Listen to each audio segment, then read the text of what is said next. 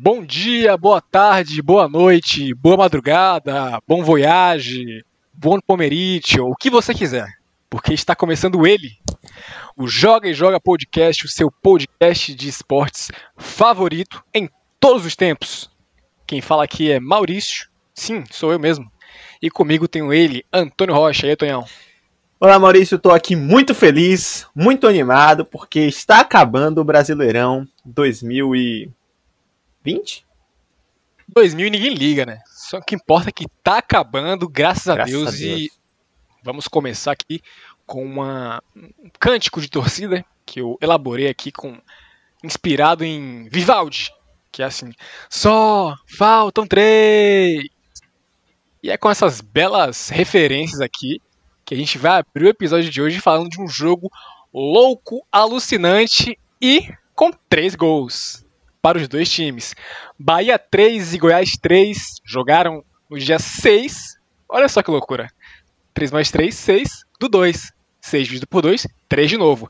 Você que gosta de numerologia, aqui temos.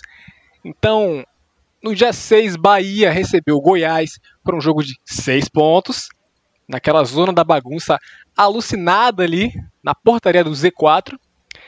E a lei do ex foi o que prevaleceu nessa noite de sábado aí, sem noção, né? Fernandão foi o cara responsável por fazer chorar de tristeza aquele torcedor que ele já fez chorar de alegria. Foi o cara do jogo com um pênalti perdido, um gol no rebote do pênalti e um gol nos acréscimos do segundo tempo. Né? Tudo que ele podia fazer, ele fez, exceto ser expulso. Mas Gilberto não queria saber de Fernandão, buscando a virada ainda no primeiro tempo, com um gol e uma assistência para o Gabriel Novaes. O atleta Vinícius do Goiás fez questão de empatar novamente. E se o torcedor do Bahia tinha alguma esperança, o atleta Daniel fez questão de mostrar que tudo pode piorar. Até que Alisson, o atleta Alisson, desempatou, colocando um sorriso no rosto do torcedor do tricolor de aço, que achou que sairia impune da lei do ex que já havia atacado naquela noite. Fernandão fechou o caixão, 3 a 3 Bahia Goiás. Antônio Rocha, a palavra é com você. Era no jogo em que o empate era horrível para os dois times, acabou sendo exatamente isso, um empate horrível para os dois times. O Bahia, né, que chegou a ter um atleta expulso, né, e quando aquilo aconteceu, a torcida claramente imaginava que o Bahia não iria conseguir sair com o triunfo, né. Porém, parece que depois da expulsão, o Bahia melhorou, conseguiu ficar na frente do placar. E aí, já no último minuto do jogo, realmente, né? Quando, as, quando, quando a tragédia realmente está anunciada para acontecer, né? O Goiás foi lá e empatou, como você me falou, Maurício, com o atleta Fernandão. Um gol assim, né? Completamente doido, né? Um gol que resume o que foi esse jogo. Doido. Um gol que eu não até, até hoje não sei como esse jogo aconteceu. Mas tá aí, Fernandão não perdoou, tenho certeza que todo torcedor do Bahia que foi acompanhar a chegada do Fernandão quando ele foi contratado né, no aeroporto, claramente não quer ser lembrado que fez isso. Então você, torcedor do Bahia, que fez isso, é, tô aí te lembrando que você é, fez isso. É, Para terminar, uma curiosidade, você falou sobre a numerologia. O goleiro Anderson, né, mais uma vez defendeu a meta do tricolor de aço é ele que está substitu estava substituindo o. O. Eu sempre esqueço, porque ele tem um sobrenome complicado. Douglas, né? Era o Douglas? Douglas. Douglas, isso, esse nome. Friedrich, Douglas Friedrich, mesmo. E o atleta Anderson tem como número de camisa 33. Então, 3 a 3 33, jogo de 6 pontos, que como o Maurício falou, divide por 2, dá 3. Parabéns aí para o Goiás, que conseguiu aí é, manter a esperança da sua torcida acesa, né? O Goiás está a quatro pontos de sair da zona. Fora da zona, o primeiro é justamente ele, o Bahia, que está com 37 pontos, o mesmo número de pontos que o Vasco. Porém, no critério de desempate, número de vitórias, o Bahia fica na frente. Próxima rodada promete, porque o Bahia pega o Atlético Mineiro, né, lutando pelo título. Ninguém sabe se o Galo realmente vai conseguir vencer esse jogo. Vamos, vamos ficar atento para isso, né? Em contrapartida, o Goiás recebe o Botafogo lá no Serrinha. Botafogo que já está rebaixado. Né? Triste dizer isso, mas nosso dever aqui como jornalista sem informação é informar. O Botafogo já está rebaixado, então talvez aí possa ser um jogo mais tranquilo para o Goiás do que para o Bahia. Porém, como esse campeonato está maluco e alucinado, não dá para colocar a mão no fogo por absolutamente nada. Só sei que esta reta final vai ser muito interessante para observar esta luta pelo rebaixamento. O Botafogo realmente está apaixonado por fazer sua torcida chorar e ir aos prantos como se fosse uma criancinha, porque eles conseguem criar expectativas vencendo o Santos, vencendo do Atlético Mineiro, mas no jogo de três pontos tão importante contra o Bahia, fizeram questão de empatar e tendo ainda pela frente dois jogos contra times que estão muito próximos a eles aí nessa zona de Z4, né? Então, torcedor do Esmeraldino, se prepare que as lágrimas ainda podem cair muito mais. E por falar em lágrimas que caem, agora a gente fala de um jogo que foi realmente aterrorizante e fizeram lágrimas cair dos meus olhos. Foi o jogo entre Atlético Goianiense 1 e Santos também 1. O Santástico que está a apaixonado pelo empate e não faz a menor questão de voltar a vencer jogos do Brasileirão, mesmo já tendo perdido a Copa Libertadores da América. O goleiro Jean marcou mais um gol nesse Brasileirão de pênalti, né, no primeiro tempo. É, no segundo tempo, o atleta Matheus Vargas do, do Goianiense foi expulso. E aí o Marcos Leonardo teve a oportunidade de manter a categoria de marcar apenas gols de pênalti no jogo e empatou para o Santástico, que eu acho que eles não querem sair da posição que estão ali estagnados na 11 colocação, com seus 47 pontos, e o Atlético Goianiense, que também está preso ali aos 46. Né? Dois jogos de 6 pontos no, no mesmo dia, que no fim das contas poderiam não ter acontecido. Antônio, o que foi que só você viu? De fazer aqui um, uma homenagem ao grande Milton Neves, que ele falou recentemente que o, se, se os, meninos, os meninos do Santos, meninos da Vila do Santos, não não passariam, né, entre aspas, o vexame que o Palmeiras passou no Mundial. Eu acho que talvez o atleta Hamilton Neves deveria parar um pouco de secar o Palmeiras e prestar atenção nos jogos do time dele nesse ano. Porque a situação não está nada interessante para ele fazer esse tipo de comentário. Talvez ele pudesse também estar se referindo ao fato de que, se fosse o Santos, o, entre aspas, vexame seria ainda maior, podendo tomar uma goleada aí, nos dois jogos né, que disputasse. Mas, enfim, não sabemos exatamente o que é que se passa na cabeça de uma pessoa dessa. Vamos apenas torcer aí para que qualquer outro mal entendido seja explicado posteriormente com uma nota de retratação, como é comum aqui no nosso país. É, destaques para o atleta Matheus Vargas, que foi expulso, é, mantendo aí né, essa, isso que nós temos tratado, essa constante que vem sendo no nosso episódio. Né? Falamos de uma expulsão em Bahia e Goiás, falamos agora de outra expulsão entre Goianiense e Santos, e teremos ainda mais expulsão aí para poder comentar nesse episódio que tá vermelho. Vermelho de sangue, vermelho de Flamengo. Opa, Flamengo. Iremos falar também do Flamengo. Sobre o jogo Atlético Goianiense e Santos, eu não tenho nada para falar. Nada. Mais do que isso, né? Apenas parabéns aí para o Atlético Goianiense, que conseguiu mais um pontinho na sua disputa pessoal aí com o Corinthians para ver quem fica na frente de quem no Campeonato Brasileiro. Para o Santos, não sei o que está acontecendo né, com o Santos há muito tempo no Campeonato Brasileiro. Não lembro aí quando foi a última vitória do Santos. E eu nem quero lembrar, para ser sincero. Não quero fazer esse exercício agora. Prefiro dar continuidade e falar sobre coisas mais interessantes. Então, eu queria não lembrar, mas infelizmente eu lembro qual foi a última vitória do Santos. Mas eu não vou comentar. Agora eu lembrei qual foi a última vitória do Santos. Mas enfim. Pode dar prosseguimento aí, Maurício. Bom, é... se é para tombar, tombei com essas péssimas palavras aqui de uma figura que está em alta na, nas redes sociais pelos piores motivos possíveis, vamos falar aqui de um tombamento, né? o tombamento do Flamengo. Ou talvez nem tanto tombado assim, né? Porque não derrota. Mas o Flamengo visitou o Red Bull Bragantino, o time sensação do Campeonato Brasileiro no ano de 2021, que né, mostrou-se firme e forte aos seus princípios, não abriu mão de jogar para cima de um time que pode ser amedrontador, como o Flamengo, depois do ano de 2019, e ficaram no 1 a 1 né, uma partida superior ao do Flamengo, fizeram um bom jogo. O atleta Gabriel Barbosa, também conhecido como Gabigol, ou como ele prefere agora, somente Gabi, anotou mais um belíssimo gol de pênalti, que se tornou a especialidade do atleta, né? O Flamengo que não sabia mais marcar gols de pênalti quando o Gabi não estava em campo, e aí ele voltou só para fazer isso, né?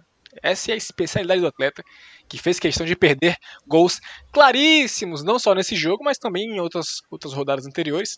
Mas quando chega no pênalti, ele se consagra, ele faz faz a torcida ir ao delírio. Hoje tem gol do Gabigol, se tiver pênalti, terá gol sim.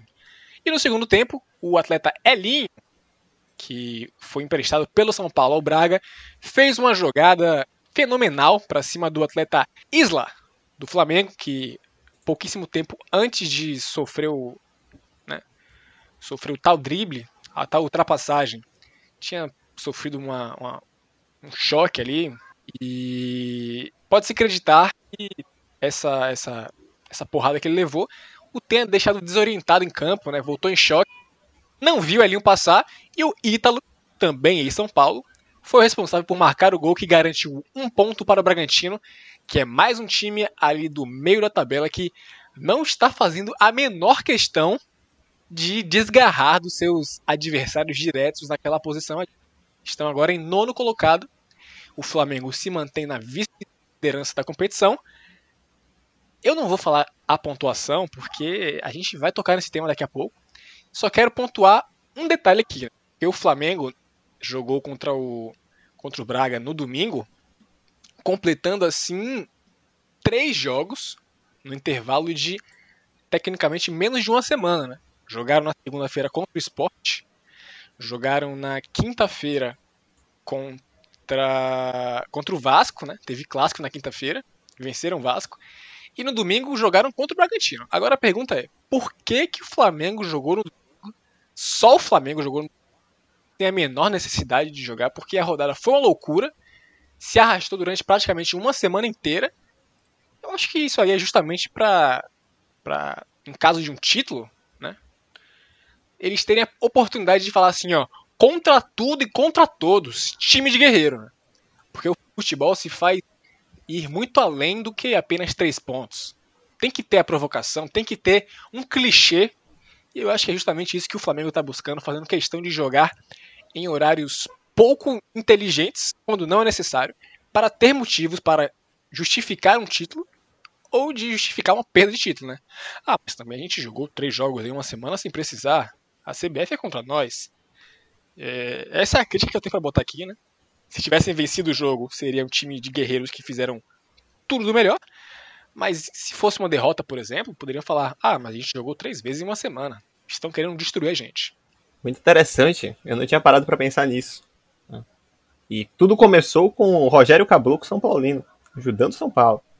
Então, vamos ficar atentos aí, né? Para ver o, o, o que estará sendo dito nos bastidores da Gávea. Sobre o jogo em si, é interessante notar como o Flamengo parece que é um time de um tempo só. Né? Chega no segundo tempo, o time cansa cansa mesmo e sofre bastante. Bragantino foi superior ao Flamengo, é, não apenas no segundo tempo, diria. Em contrapartida, o Flamengo é, não teve gol do Claudinho, né, mas teve gol do Gabigol, ou do Gabi, você bem lembrou. Um gol que veio de um pênalti, um tanto quanto polêmico, mais um lance polêmico aí nesse Brasileirão, né? A gente acha que com o VAR não ia mais ter polêmica, polêmicas continuam acontecendo. E agora elas são ainda mais caóticas, né? Porque há a possibilidade de você não deixar polêmicas acontecerem. Mas elas continuam acontecendo. É, não sei se é uma coisa, uma característica apenas do Brasil, né? Mas fica aí essa reflexão. O Bragantino, como você bem falou, tinha a opção de assumir esse oitavo lugar aí nessa rodada, mas não conseguiu. Se manteve aí no nono lugar. E é interessante notar que todo aquele bolo do meio da tabela lutando pelo oitavo lugar, ninguém mudou de posição, né? Era uma rodada cheia de confrontos assim interessantes que a gente achava que poderia mudar todo o cenário, mas nada mudou.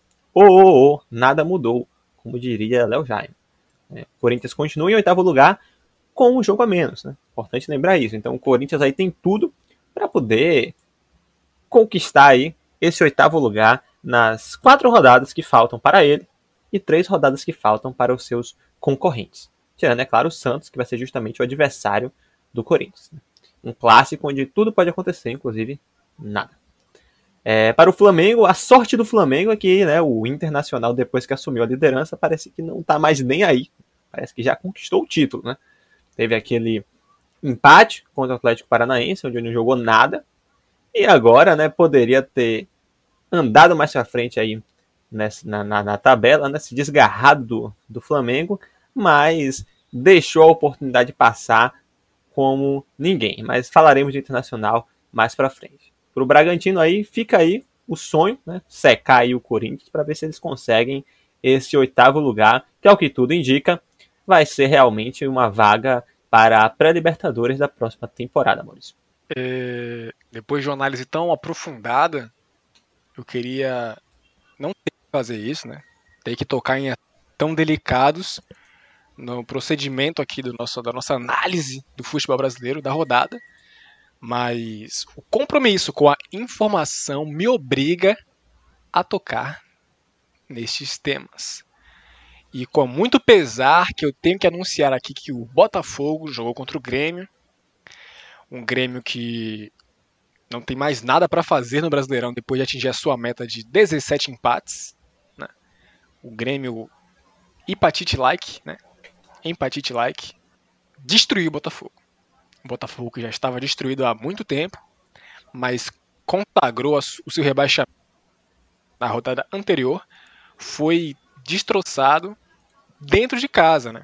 Infelizmente, Renato Gaúcho não tem o menor respeito à instituição Botafogo, à instituição Estado de Newton Santos, à instituição Futebol Brasileiro, à instituição Rio de Janeiro. Né? Nem parece que jogou lá.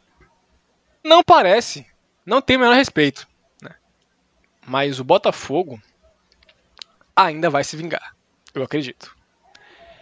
E naquela fatídica noite de segunda-feira, o Grêmio venceu o Botafogo pelo placar de 5 a 2 com direito a um gol do atleta Jean Pierre de falta. Né? E. Bom. Não quero falar muito sobre isso, não. O fato é que o Botafogo foi derrotado. Muito pesar. Destaque especial para o atleta Navarro do Botafogo, que mais uma vez marcou um gol. E o atleta Matheus Babi, que também marcou um gol. O que foi dolorido poderia ser pior, mas esses dois atletas, esses guerreiros do Botafogo, da Estrela Solitária, fizeram questão de mostrar que nem tudo pode estar perdido. É com você. É, né? O, o Grêmio que estava sete jogos sem vencer, né? Poderia estar pintando uma crise aí, uma preocupação, mas não é uma crise que o Botafogo não resolva, né? De crise o Botafogo entende muito bem. Então o Grêmio foi lá, se aproveitou do Botafogo para dar fim a essa crise e fazer aí com que todos os comentaristas esportivos da televisão brasileira né, possam voltar a elogiar bastante o Renato Gaúcho, é, sem, sem se preocupar de que os resultados não corroborem é, os elogios completamente descabidos que eles possam dar ao trabalho do Renatão, do Gaúchão, do Portalupizão nos últimos três anos. É, e a informação aqui sobre o Renato Gaúcho é que. Gostaria de, não tem muito o que falar sobre esse jogo, né?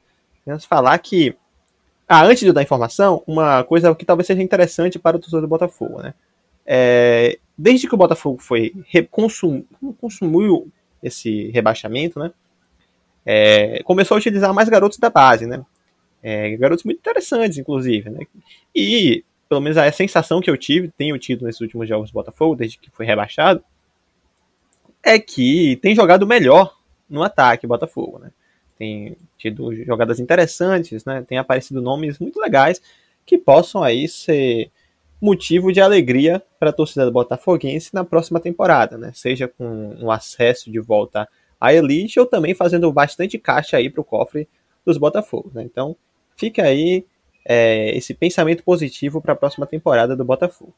Sobre o Grêmio, sobre o Renato Gaúcho mais especificamente, fica aqui a informação de que, como vocês que nos acompanham aqui sabem, né, claro, que a grande possibilidade do atleta Jorge Sampaoli, do Atlético Mineiro, sair do Galo, né? Ir embora ir para o Olympique de Marseille, Olympique de Marseille.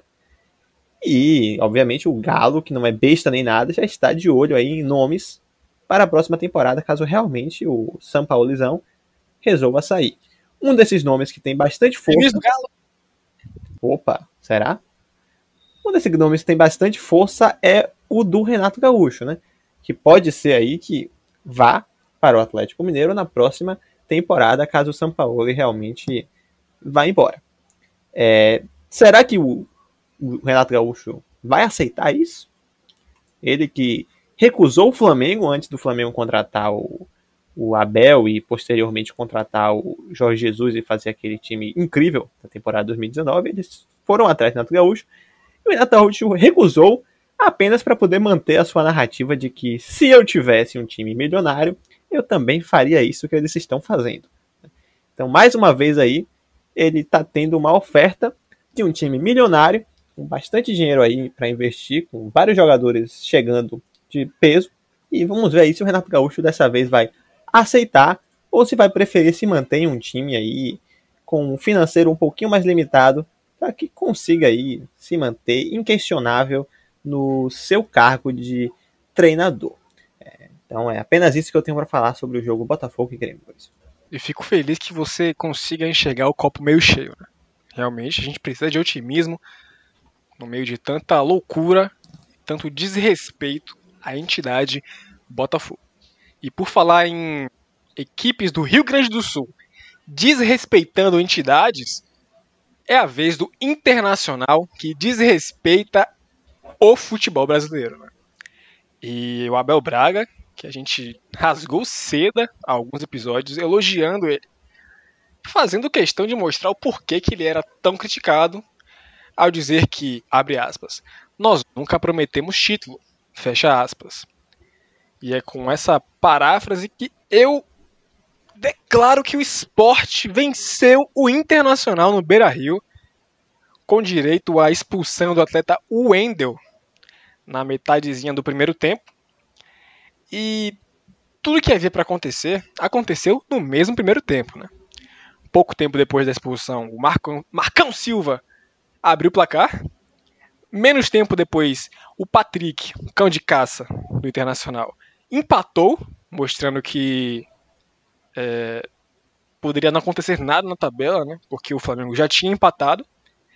E aí, no final do primeiro tempo, nos acréscimos, o Dalberto, com assistência do Júnior Tavares, ampliou para o esporte, desempatou o jogo, garantiu uns três pontos tão importantes para o esporte que consegue atingir o êxtase absoluto, vencendo dois jogos consecutivos, jogos tão importantes nessa briga aí contra o rebaixamento.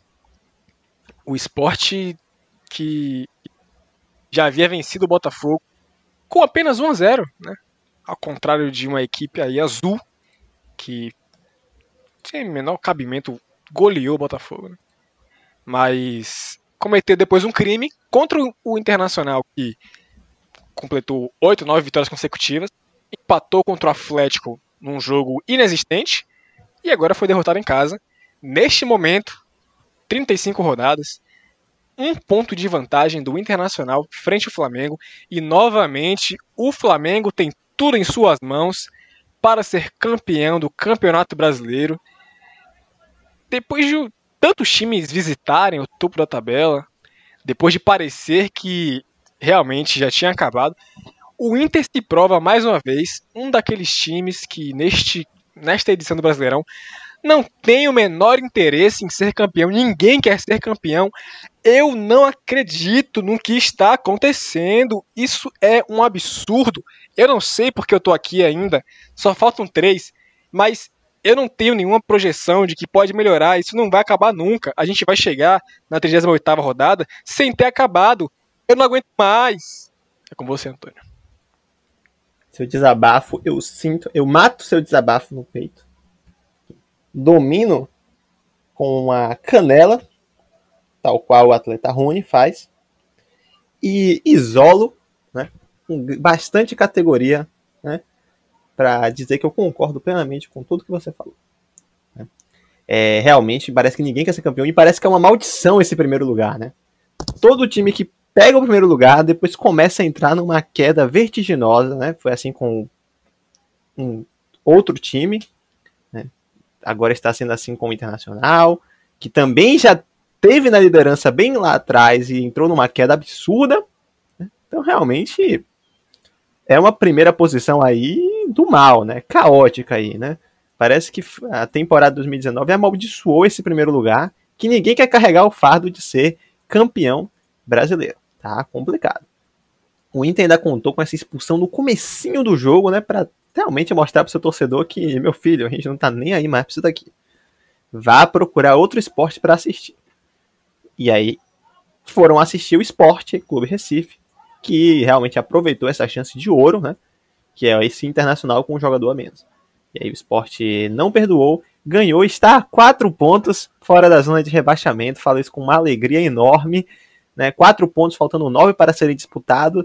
Né? E com essa campanha aí que esses times têm feito, eu acho que eu já posso aqui cravar que o esporte não cai. O esporte continuará na primeira divisão no ano de 2021. Estou muito feliz aqui pelo esporte. Parabéns, esporte. Em relação ao Inter, não faço a mínima ideia do que vai acontecer com o Internacional. É, essa mínima ideia. Não sei. Mas pelo menos já está aí na Libertadores da próxima temporada, o que talvez já fosse mais do que a torcida esperava depois que o. ou boa parte da torcida esperava depois que o Kudê né, foi embora. Porque aquela queda ali de produção e resultados foi realmente absurda. Parecia que o Inter né, ia vazar totalmente aí da zona de classificação da Libertadores. Não foi o caso, tá aí, garantido na próxima Libertadores. Não sabemos ainda se vai ser. Quer dizer, acho que já podemos né, confirmar, né? Ou não, ainda falta um pontinho. Qualquer modo, né? Não acredito que vai ficar fora da fase de grupos da próxima Libertadores da América, Maurício. Bom, se o Inter ficará de fora ou não do, da fase de grupos, eu não sei. Mas eu sinto que um time ficará de fora da Série B da próxima, do próximo Campeonato Brasileiro, né? Do Campeonato de 2021. E aparentemente é o Fortaleza que conseguiu fazer uma, uma loucura, né? Se os times ali da zona de bagunça do Z4 não fazem questão de vencer jogos de seis pontos, dessa vez o Fortaleza mostrou que aqui estava em campo, venceu o Vasco categoricamente pelo placar de 3 a 0. O Vasco que parecia é, em posição vantajosa na tabela depois de ter vencido o Atlético Mineiro de forma muito muito contundente, depois de conseguir um empate contra um Palmeiras que não estava nem aí para nada para ninguém. Foi derrotado num clássico, que ainda parece não estar aí nem pra nada pra ninguém. Com certeza. E empatou outro jogo de três pontos que tiveram, que foi contra o Bahia, né? Mas dessa vez não deu para enfrentar o Fortaleza, que foi avassalador desde o início do jogo com o Igor Torres, que já abriu o placar com menos de 10 minutos. O Cucabol já foi lido, já foi decifrado, né? Todo mundo consegue fazer o Cucabol 2.0. Inclusive o time do Fortaleza, que passou por cima do Vasco. Neste momento, atingiram a marca de 41 pontos, juntos, juntos ao, ao esporte, né? Estão neste momento em 15 colocação. Duas vitórias consecutivas. O Fortaleza tá deixando a torcida sonhar, né? Depois de um desastre que foi, é, sei lá quantas rodadas sem conseguir uma vitória, venceram aquele Santos maluco. Apanharam duas vezes, mostrando que talvez foi só um, um lapso de, de, de loucura. E aí um raio caiu duas vezes no mesmo lugar, garantindo esses seis pontos aí nas últimas duas rodadas. O Fortal que ainda tem um jogo de seis pontos contra o Bahia. Então, Fortaleza tem absolutamente tudo em suas mãos para se manter na primeira divisão do ano de do Campeonato Brasileiro de 2021.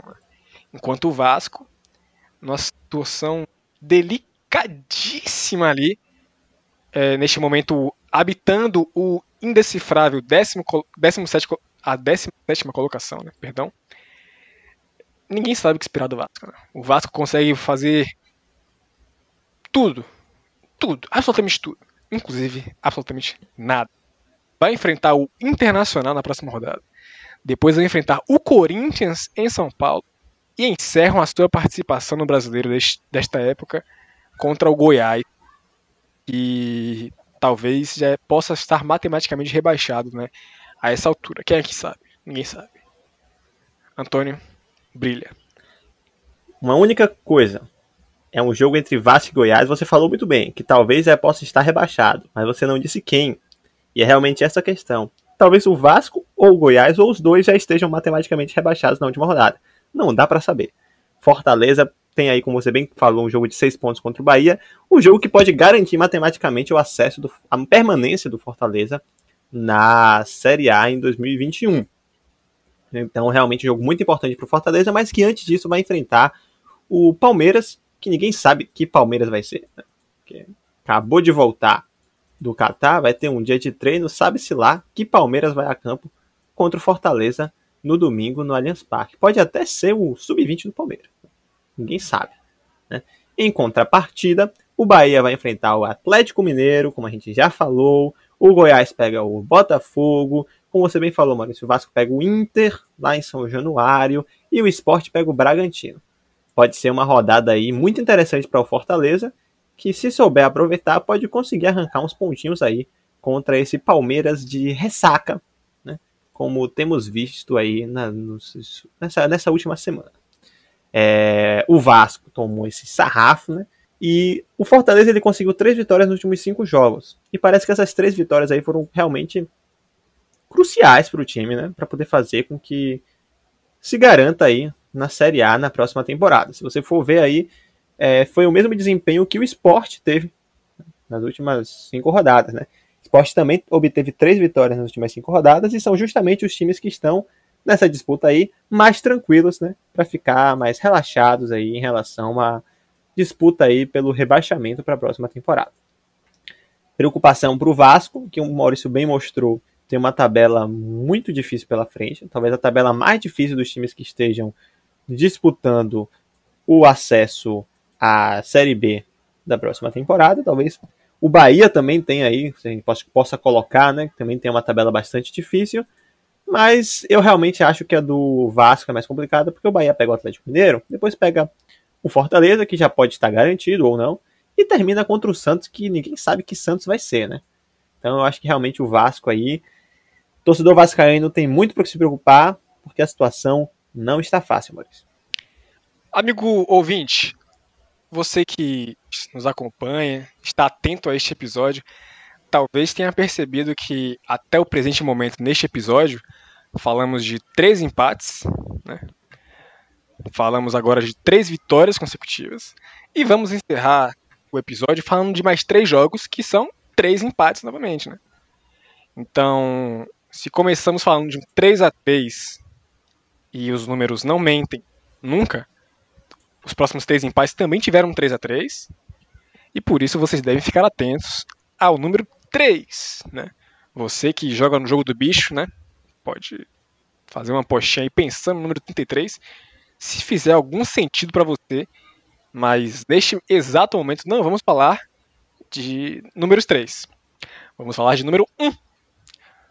E é, foi o resultado aí, né, do empate entre São Paulo e Ceará no estádio do Morumbi. O São Paulo que realizou a sua primeira partida sem o Fernando Diniz, né? que havia sido demitido na última semana após a derrota para o Atlético Goianiense. Partida sob o comando do treinador interino Visoli, né? A piada já estava pronta quando o Gordiola enfrentou o Visoli.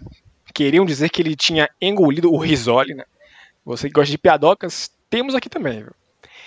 E a piada né, foi justamente com a cara do torcedor que viu mais do mesmo. Talvez isso tenha sido é, um bom sinal, será? Porque muito se fala, eventualmente, após demissões de treinadores após quedas vertiginosas de rendimento, de que o time está entregando para demitir o treinador. Né? E aí surgiu a dúvida sobre será que o time quer demitir o Fernando Diniz, né? Falam tão bem sobre ele nas redes sociais, nas entrevistas, etc. Seria muito estranho ver uma, uma mudança completa de postura em campo e ter essa interpretação tão maliciosa, né? Mas os atletas fizeram questão de mostrar que o problema não era de um relacionamento é, saturado com o Fernando Diniz. O jogo foi, em essência, mais do mesmo que o São Paulo já havia apresentando no ano de 2021.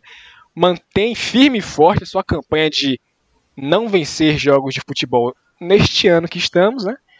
Esse empate, inclusive, é, está muito nas mãos do goleiro do Ceará, o Richard, que foi responsável por fazer defesas muito importantes durante todo o jogo. O São Paulo que ainda teve, teve é, oportunidades muito claras no primeiro tempo, mas o Richard sempre muito bem posicionado, fez questão de garantir o 0 a 0 até que aos 3 minutos de acréscimos do segundo tempo, isso mesmo, o atleta Thiago da família Volpe, goleiro do São Paulo, decidiu cometer um crime alucinante, garantindo ao atleta Léo Chu do Ceará a oportunidade de abrir o placar em uma altura tão louca do jogo. O Ceará que não tinha atacado o São Paulo com tanta frequência na partida, teve essa bola aí quando parecia que as luzes já estavam se apagando no Morumbi. E o atleta Luciano, novamente ele, salvou o São Paulo de uma loucura, de uma vergonha, após um jogo relativamente positivo por ter criado, mas seria o tradicional, jogou como nunca, perdeu como sempre. Né? E o que mais dói, né, foi ver a reação do Luciano ao fazer o gol. A câmera focou assim no rosto dele, eu consegui sentir toda a dor, todo todo o desespero que uma alma grita, clama por socorro, não sabe para que lado vai nem sabe mais de onde tirar forças para ajudar o tricolor paulista, que segue aí na quarta colocação, brigando para se garantir na pré-Libertadores da próxima temporada. Antônio, a palavra está com você. Então, eu gostaria apenas de parabenizar aí, né, o Ceará, que manteve aí, né, tipo, todo o seu compromisso com a quantidade de empates, né, dessa rodada, né? A quantidade de empates que tínhamos que ter, né? Nos dias, né?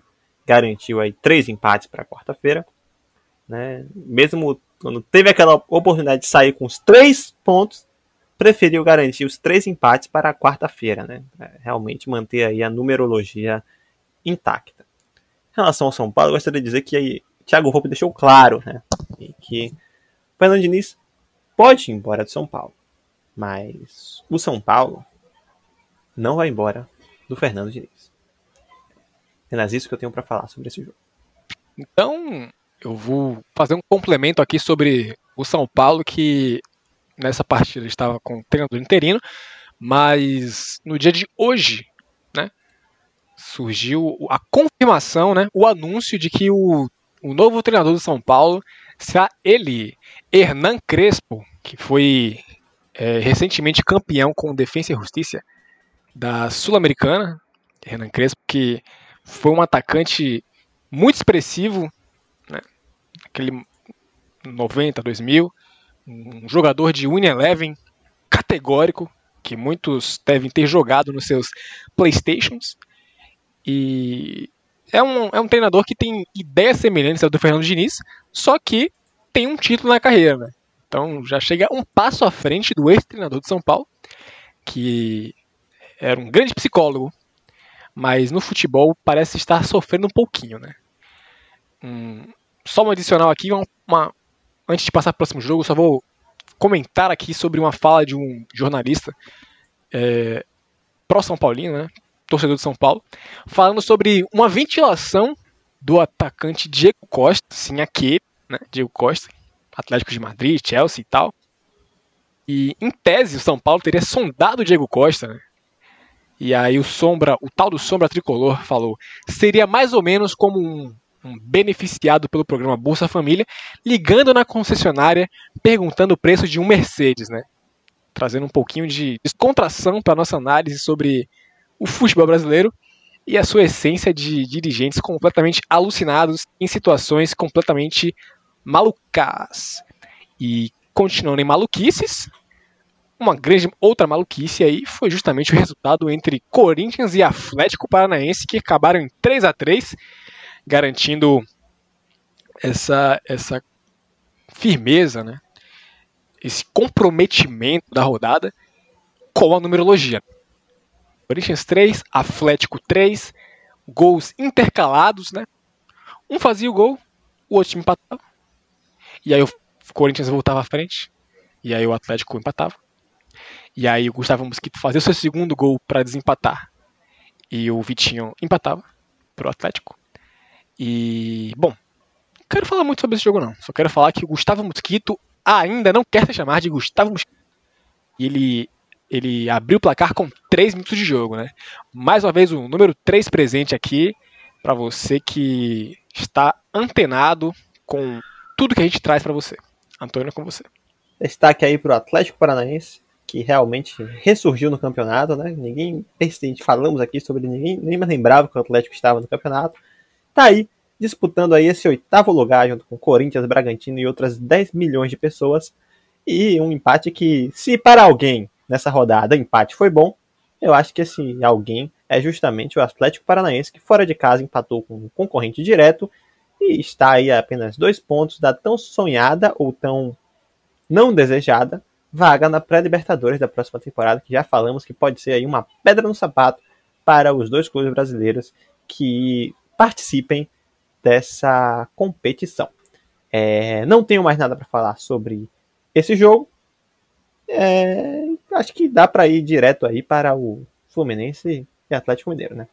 Bom, perfeitamente, né? Bom, acabamos de não falar de mais um jogo de seis pontos completamente ruim, né? Que nenhum time quer realmente desgarrar na, na tabela com medo. Claramente, medo pode ser a palavra-chave para a circunstância. Então falaremos de times que não tem medo de fazer nada. Aqui foi Fluminense e Atlético Mineiro, ficaram no 0 a 0 Destaque especial para o atleta Nenê, que apesar de ser o Nenê, já tem seus 40 anos de carreira, que xingou o Jorge Sampaoli aí durante a partida. Foi realmente o ponto alto do jogo, né? um jogo que não teve absolutamente nada além de substituições e ofensas deliberadas. Antônio, a palavra está contigo.